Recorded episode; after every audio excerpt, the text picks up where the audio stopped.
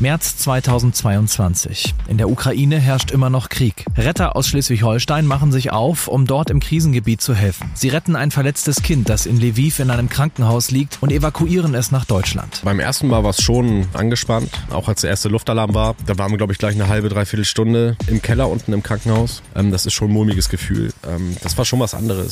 War schon sehr speziell. Mehr als 80.000 Menschen in Schleswig-Holstein stehen täglich bereit, um Menschen in Not zu helfen. Uns erzählen sie ihre Geschichte. Aus Einsätzen, von Notfällen und von Menschlichkeit. Wir nehmen euch mit in die Einsätze und hören, wie wichtig diese Arbeit Tag für Tag ist, damit wir alle in Sicherheit leben können. Blaulicht, der Helfer-Podcast mit Matze Schmark. Und der Mann, der aus Schleswig-Holstein über Polen nach Lviv ins Kriegsgebiet gefahren ist, der sitzt heute hier bei mir im Podcaststudio. Ich freue mich sehr, dass er da ist. Jonas Wassermeier, äh, Notfallsanitäter aus Schleswig-Holstein, heute bei mir hier im Podcast. Moin Jonas. Hi, grüß dich. Jonas, wir haben da gerade boah, eine Sache gehört, da kriege ich Gänsehaut, wenn ich das nochmal so Revue passieren lasse. Mit welchem, muss ich dich jetzt vorab fragen, Gefühl fährt man da runter? Kann ich dir ehrlich gesagt gar nicht richtig beschreiben, ähm, weil ich so eine Situation auch noch nicht hatte, das Mhm. komplett neu war. Hm. Ähm, es ist schwer, jetzt irgendwie ein Gefühl zu äußern, was, was man auf der Fahrt dahin hatte. Hm. Ähm, es war so ein bisschen, ich glaube auch natürlich Anspannung.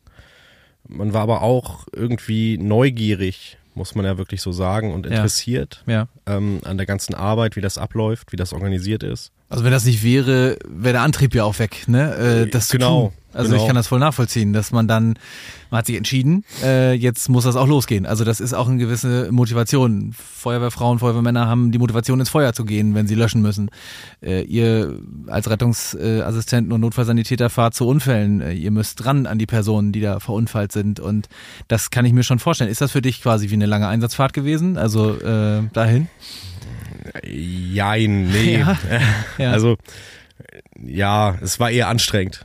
Also das war gar nicht zu vergleichen mit einer Mhm. Körperlich. Eh, Körperlich super, auch, ja. super anstrengend körperlich, ja. Jetzt wollen wir trotzdem zu Beginn der Folge erst noch einmal ganz kurz dich ein bisschen mehr vorstellen und äh, mal gucken, wer du eigentlich bist. Ich habe hier nämlich stehen, Jonas Wassermeier ist 29 Jahre alt, Notfallsanitäter beim Rettungsdienst Holstein in Schönwalde. Seit zwölf Jahren arbeitest du in diesem Beruf und hilfst Menschen in Schleswig-Holstein, wenn sie in Not geraten. Dein Einsatzgebiet erstreckt sich circa in einem Radius von 10 Kilometern rund um Schönwalde und für eine Mission bist du, Jonas, allerdings über Grenzen gegangen, denn du hast dich dazu entschieden, im Kriegsgebiet in der Ukraine zu helfen. Ab welchem Zeitpunkt hast du dich in der Lage gesehen und gesagt, ich mach's? Ja, das war eigentlich eine Bauchgefühlentscheidung, Hm. relativ spontan. Also ich habe mir relativ wenig Gedanken gemacht. Ich hab, hatte auch nicht wirklich den Gedanken vorher, Mensch, ich habe total Bock, mal in die Ukraine zu fahren und da Intensivmedizin zu machen. Mhm. Ähm, das war einfach, es kam diese Anfrage und Bauchgefühl und dann bin ich losgefahren. Man muss mal dazu sagen, ähm, Jonas, am Anfang dieses Krieges war alles unübersichtlich. Ähm, man wusste ja gar nicht mit der Situation umzugehen. Das Land selber nicht, äh, machen uns nichts vor, ganz Europa nicht, ähm, die Welt nicht. Das war irre und ist es bis heute. Ähm, und man kann nur hoffen, dass, dass sehr bald wieder Frieden herrscht. Dieses Chaos, das hat es natürlich am Anfang auch bei Hilfsorganisationen gegeben. Also die mussten sich ja erstmal sortieren, das musste erstmal alles in geordnete Bahnen kommen. Da mussten äh, große Träger her, da musste Organisationen her. Also da äh, waren ja Dinge wie WHO und Co., die waren ja gar nicht auf dem Plan, weil die auch alle erstmal reagieren mussten. Ja, Mittlerweile bist du für eine Organisation unterwegs ähm, und da warst du jetzt auch eine längere Zeit in der Ukraine. Ähm, Artisans Rescue heißen die. Genau. Ähm, was machen die? Die habe ich noch nie gehört. Nee, die sind auch relativ neu.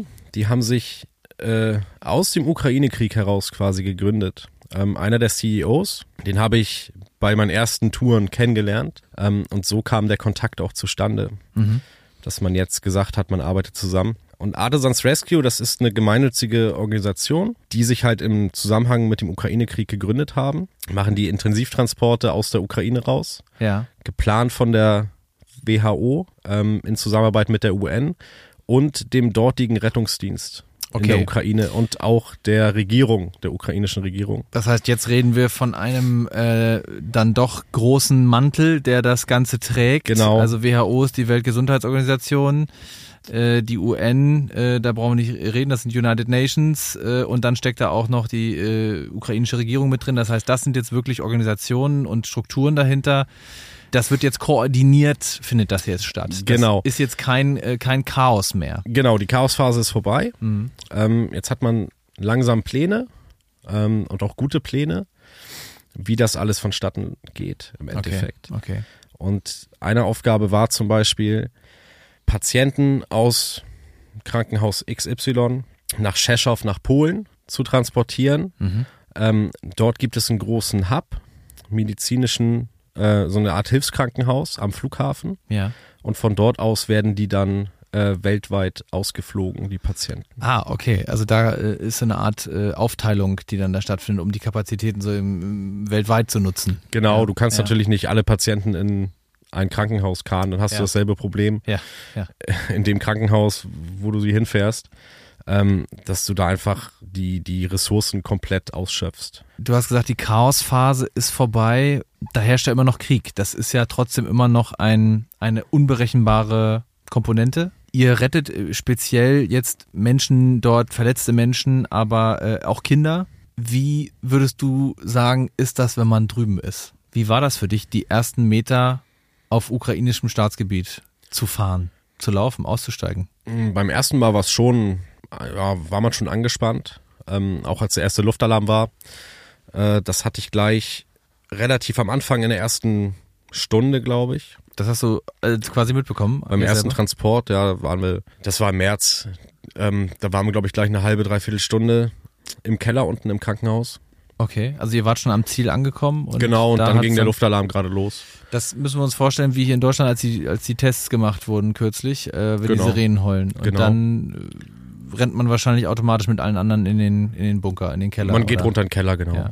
Ja, kannte man nicht. Äh, bei uns war das auf dem Dorf die Feuerwehrsirene. Ja. Ähm, Ja. Das bringt man natürlich da in einem anderen Zusammenhang. Das weiß man natürlich auch, man weiß ja, wo man sich befindet. Ähm, das ist schon ein mulmiges Gefühl. Hattest du da Angst, Mhm. dass was passiert? Wahrscheinlich schon. Kann ich dir jetzt nicht mehr genau sagen, ehrlich gesagt. Hast funktioniert Ähm, wahrscheinlich einfach. oder? So, du denkst da über vieles einfach nicht nach dann. Hm. Ähm, das wird sicher dabei gewesen sein. Wusstest du, was da konkret an dem Tag war? Oder? Nee, du wusstest ja auch gar nicht, was auf dich zukommt. Es ist ja so, Luftalarm bedeutet ja nicht, dass irgendwas einschlägt. Hm. So, das wusste ich da noch nicht unbedingt. Ähm, man hat im Hintergrund auch bei den ersten Malen ähm, Flugabwehr äh, gehört. Ich kenne das ja vom Truppenübungsplatz in Oldenburg. Mhm. Und ähm, das war schon was anderes. War schon sehr speziell. Aber ähm, man muss auch ganz klar sagen, es hat sich nachher, umso öfter dieser Luftalarm war, wir hatten beim, bei der ersten, beim ersten Trip, ich glaube, drei oder vier in diesen paar Stunden, die wir drüben waren. Ähm, das wurde nachher immer normaler, sag ich mal. De- Wie, wie reagiert denn dann, ähm, ja, wie reagieren denn die Ukrainer in dem Moment um dich rum? Ich meine, da sind ja Menschen in einem Krankenhaus, die ja ohnehin schon verletzt sind, äh, schon Hilfe brauchen und dann passiert sowas ja auch im Krankenhaus, ne? Äh, Die kannten das ja schon ein bisschen besser. Ähm, die sind dann auch, genau, wir sind alle in, in den Keller gegangen. Und es war schon bezeichnend, dass du Kinder hattest, die spielen dann auf einer Switch. Für die war das halt schon relativ normal, ne? ja, Dass ja. sie da im Keller warten müssen, bis das vorbei ist, bis Entwarnung ist. Ja, und du stehst da dann und wartest halt. Du weißt aber auch nicht, wie lange das dauert. Hm. Das kann eine halbe, dreiviertel Stunde sein. Aus Erzählungen jetzt äh, von dem einen CEO weiß ich aber auch, dass du auch vier Stunden in diesem Keller sein kannst oder in dem Bunker sein kannst. Also da kommt dann eine Entwarnung äh, Genau. oder wie kriegt ihr das dann mit, dass ihr wieder raus dürft? genau, es gibt nachher eine Entwarnung vom, vom Government. Okay. Jetzt äh, hast du aber da keinen Raketeneinschlag oder sowas äh, erleben müssen direkt in deinem Umfeld, sondern das, wie du schon sagst, es ist ja eine Warnung. Es heißt nicht gleich, es muss was passieren. Ähm, wie war das bei deinen späteren Einsätzen? Ähm, beim zweiten hatten wir einmal Luftalarm, da war das relativ entspannt, der ging auch schnell vorbei. Mhm. So bei meinem dritten Aufenthalt, der nun ein bisschen länger ging, hatten wir fast jeden Tag, würde ich sagen. Ich glaube fast jeden Tag Luftalarm. Ich kann's, ich weiß es nicht mehr genau. Mhm. Man zählt's nicht mehr, ne? Wahrscheinlich. Nö, und du handelst da mittlerweile auch anders. Wann warst Also- du jetzt zuletzt da? Also, Mm, Im November war das. Und wie lange? 14 Tage. Okay, also zwei Wochen drüben. Genau. Und da dann quasi vor Ort in der Infrastruktur geholfen oder was müssen wir uns vorstellen, was hast du da gemacht? Genau, also da kommen wir dann zu der zweiten Aufgabe, die Artisans Rescue macht. Die arbeiten nämlich auch mit der norwegischen Regierung zusammen. Mhm. Und die norwegische Regierung bringt gerade fünf Intensivbusse in das Land, Mhm. wovon jetzt vier schon übergeben sind. Die Aufgabe dahinter ist nämlich ein Intensivtransportsystem aufzubauen mit diesen Bussen. Diese Busse werden verteilt im Land, in Städten. Und da werden ukrainische Mediziner drauf ausgebildet, die dort dann Intensivtransporte durchführen. Ah, okay. So, diese Ausbildung findet in Polen statt, geht vier Tage. Mhm. Handover nennt sich das, so ein Bus-Handover. Und das ist auch organisiert von der WHO. Mhm. Artisans Rescue hat dafür ein eigenes Konzept entwickelt, wie sie die Leute ähm, auf diesen Bussen quasi ausbilden. Mhm. Mhm.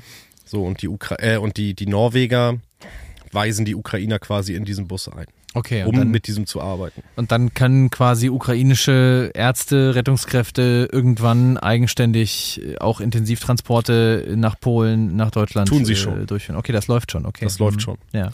Also mit den ersten Bussen läuft das schon. Ähm, einer zum Beispiel aus Lviv, das war, glaube ich, der erste Bus, Ja, der dort kam. ja. Ähm, da werden schon regelmäßig Intensivtransporte gefahren. Hast du es denn jemals mitgekriegt, dass äh, Rettungskräfte auch im Krieg angegriffen werden? Besteht da potenziell die Gefahr? Ich gehe davon aus, potenziell die Gefahr besteht definitiv. Wir selbst wurden aber nie direkt angegriffen. Ich glaube, das ist auch gar nicht das Interessante, äh, da Rettungskräfte anzugreifen. Hm, hm. Ähm, die gehen ja momentan wirklich viel auf die kritische Infrastruktur. Ähm, Gerade in dem Winter jetzt ist das natürlich interessant, Klar. wenn du den Strom und Gas und so nimmst. Ähm, aber so auf Rettungskräfte habe ich so nicht, nicht direkt mitbekommen. Aber hast du denn irgendwo mitbekommen, wo, wo jetzt russische Kräfte äh, gerade sind oder gesehen oder? Mm, Man hat das verfolgt, wo natürlich auch die Frontlinie ist. Hm. Gesehen, so haben wir keine.